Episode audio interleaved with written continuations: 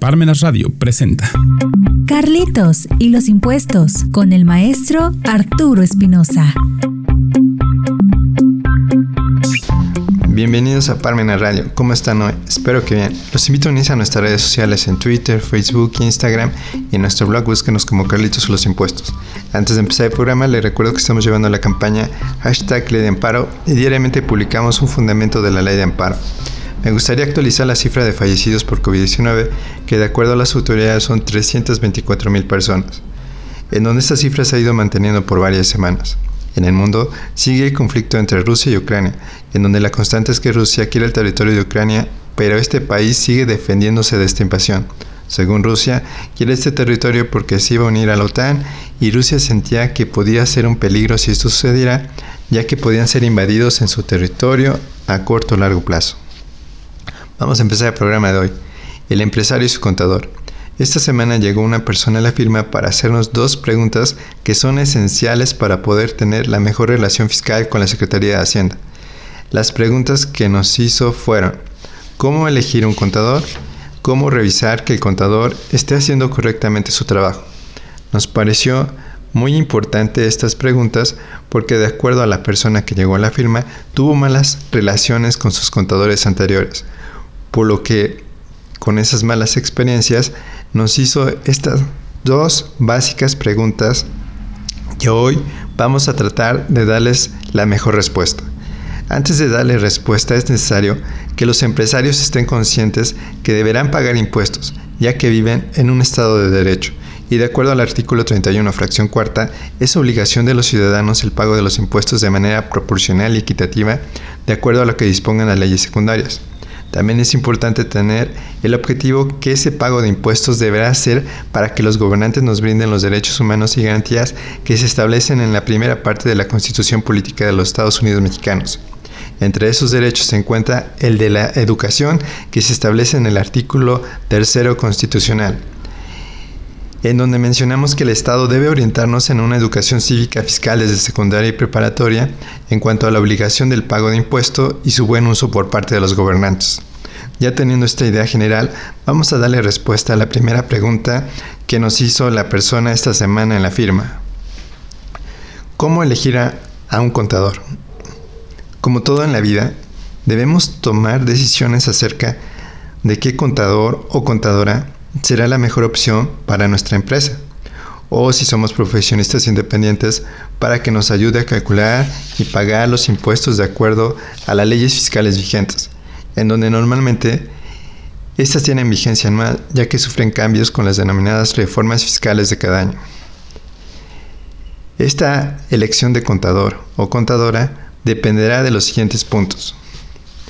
Primero, Debes pedir su cédula profesional y título profesional. Con esto ya sabrás que para empezar, si es contador, después debes verificar que esté en actualización constante por medio de cursos que le puedes solicitar por medio de las constancias que normalmente dan en los cursos de educación continua.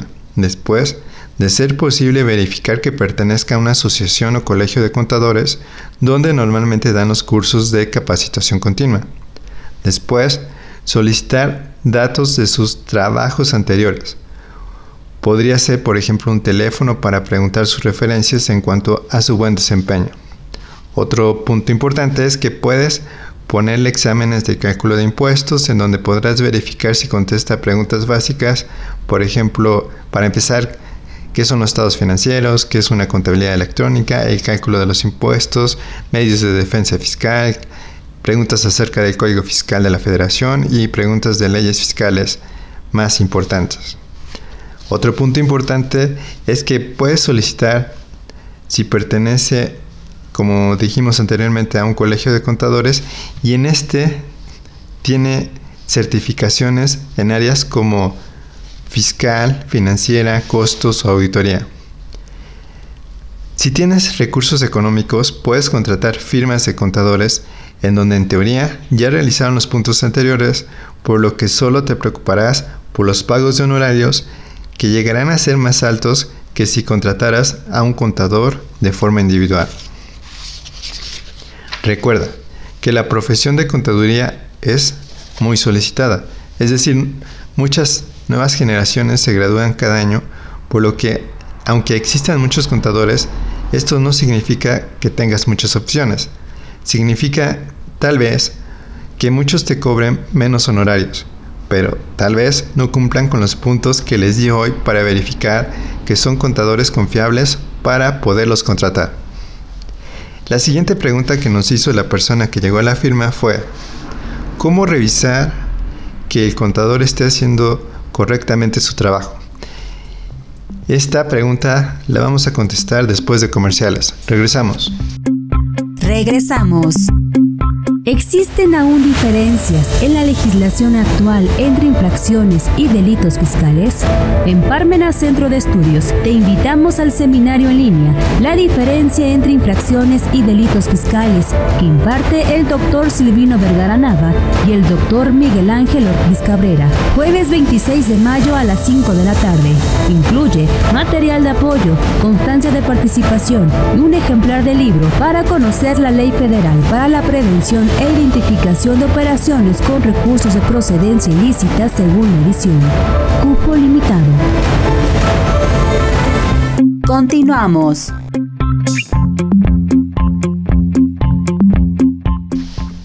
Ya regresamos. Vamos a dar contestación a la siguiente pregunta. ¿Cómo revisar que el contador esté haciendo correctamente su trabajo?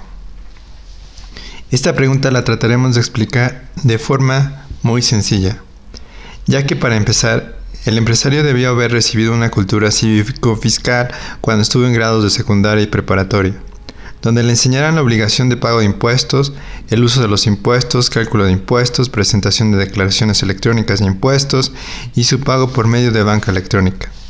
También debió haber estudiado de forma muy general el Código Fiscal de la Federación, leyes fiscales como la ley del IVA, ISR, IEPS, la resolución miscelánea, para poder tener nociones necesarias para cuando sea empresario o empresaria poder revisar si su contador o contadora están realizando un buen trabajo en cuanto al pago de los impuestos de su empresa o el pago de los impuestos de los honorarios que reciben como profesionistas.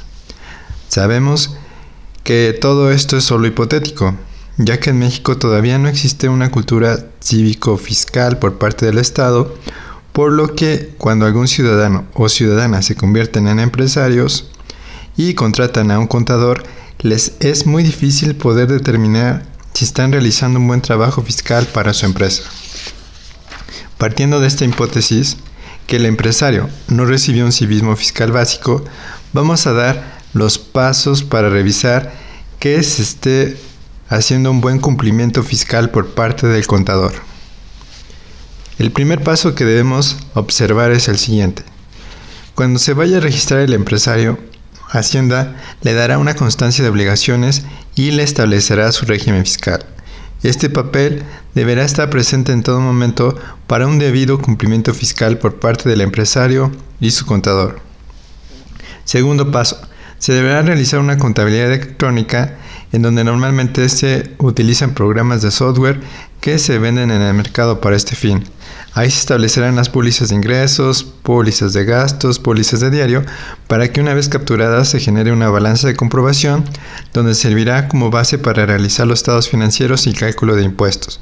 Los estados financieros básicos son estado de posición financiera o balance general, el estado de resultados, estado de variaciones en el capital contable y el estado de flujo de efectivo. Los impuestos que se deberán calcular son ISR, que es por las utilidades de tu negocio, IVA, que es un impuesto que cobras al cliente adicionándolo al precio de tu producto y lo trasladas al gobierno, es decir, lo entregas, actualmente es del 16%. El IEPS, que es un impuesto especial para ciertos productos como el alcohol, gasolina, entre muchos más. Tercer paso. Una vez que realices la contabilidad electrónica, deberás enviar la contabilidad electrónica actualmente es el envío de la balanza de comprobación de forma mensual en donde al inicio de esta obligación deberás enviar tu catálogo de cuentas la primera vez y cada vez que sufra algún cambio. De acuerdo a tu régimen fiscal estás obligado al envío o no de esta obligación de envío de contabilidad electrónica. Por ejemplo, los reciclos no tienen obligación de envío de contabilidad electrónica, pero las personas físicas con actividad empresarial y las personas morales del régimen general sí están obligadas a esta obligación. Cuarto paso, pago de los impuestos. Esto es muy importante que se revise por parte del empresario al contador, ya que de esto dependerá que no tengas problemas con las autoridades fiscales. Los impuestos federales que deberás revisar que se paguen son ISR, IVA y IEPS. Los estatales, el impuesto de nómina. También deberás que revisar que se esté pagando el pago de seguridad social, es decir, es el pago de las contribuciones de seguridad social que realizas al IMSS. El pago de PTU, reparto de utilidades de forma anual, normalmente en mayo y junio. Los pagos federales deberán hacerse por transferencia electrónica en los portales bancarios electrónicos y también los estatales y municipales puedes hacerlos electrónicos o por ventanilla bancaria. Quinto paso, debes dar una observación que se presente en las declaraciones por parte de tu contador a la Secretaría de Hacienda. Actualmente la DIOT es la principal obligación que se presenta de forma mensual por parte de, las personas físicas con actividad empresarial y morales del régimen general, que básicamente es el resumen de tus gastos y compras de forma mensual en donde están declarando el IVA que pagaste ese mes. Sexto paso. El empresario deberá timbrar las facturas y recibos de nómina con CFDI 4.0, en donde deberá solicitar la constancia de situación fiscal a los clientes y empleados para poder verificar el código postal y régimen fiscal para ponerlo en la factura y recibos de nómina, ya que si estos datos no son iguales a los que tiene Hacienda, no se podrá timbrar las facturas y los recibos de nómina. Octavo paso. Deberá el empresario verificar el buzón de tributario diariamente para ver que no tengan requerimientos de la autoridad hacendaria en cuanto al cumplimiento de una obligación fiscal, requerimiento de un crédito fiscal, un acto de revisión electrónica, además de poder aprender a utilizar la sección de defensa fiscal, que en este caso es el recurso de revocación, que es un escrito libre que se presenta por buzón tributario en caso de defensa fiscal, por ejemplo, por el cobro de un crédito fiscal que no reconozcas.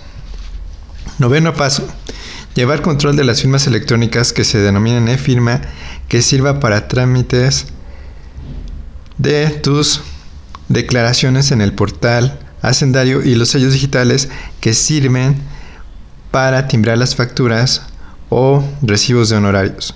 Si se caducan, la única forma de renovarlos, es decir, estas firmas electrónicas, es acudiendo a las oficinas hacendarias pero si se tiene control de su caducidad se puede renovar por internet en el portal hacendario a unos cuantos días antes de que se caduque. Décimo paso. Estar al tanto de las reformas fiscales anuales, es decir, tomar cursos de reformas fiscales al principio de año para revisar si existe una obligación fiscal nueva en ese año que se va a comenzar para tu empresa. Onceavo paso. Cada mes se deberá verificar los pasos anteriores en donde estos solo cubren el área fiscal de la empresa, debiendo el empresario tener en cuenta que falta cubrir el área de recursos humanos, el área administrativa, área de mercadotecnia, finanzas, en donde cada área tiene sus puntos a revisar mensualmente. Ser empresario significa además de comercializar un producto, es el de poder tener todos los departamentos que integran una empresa en cuanto a su debido cumplimiento, tener la oportunidad de que cada área pueda tener mejores resultados que normalmente se reflejan en mejores utilidades, trabajadores más contentos y lograr aportar que tu producto pueda cubrir la necesidad de un bien o servicio que necesita la sociedad. Espero les haya gustado el programa de hoy donde dimos nuestro punto de vista sobre el empresario y su contador. Los invitamos a comprar el libro Carlitos sobre los impuestos de forma electrónica en Amazon Gandhi. Si lo requieren físico, está disponible en Parmena Radio en la sección Libros. Recuerden que los impuestos no es un castigo, siempre que se ocupen para que se nos brinden nuestros derechos humanos. Hasta la próxima. Parmenas Radio presentó Carlitos y los impuestos con el maestro Arturo Espinosa.